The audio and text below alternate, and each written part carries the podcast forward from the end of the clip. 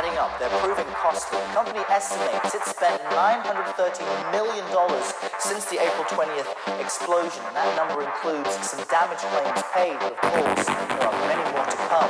One estimate says net claims from the explosion will total between 300 and 600 million dollars. Now, on top of that, BP could face civil penalties of more than 1,000 dollars.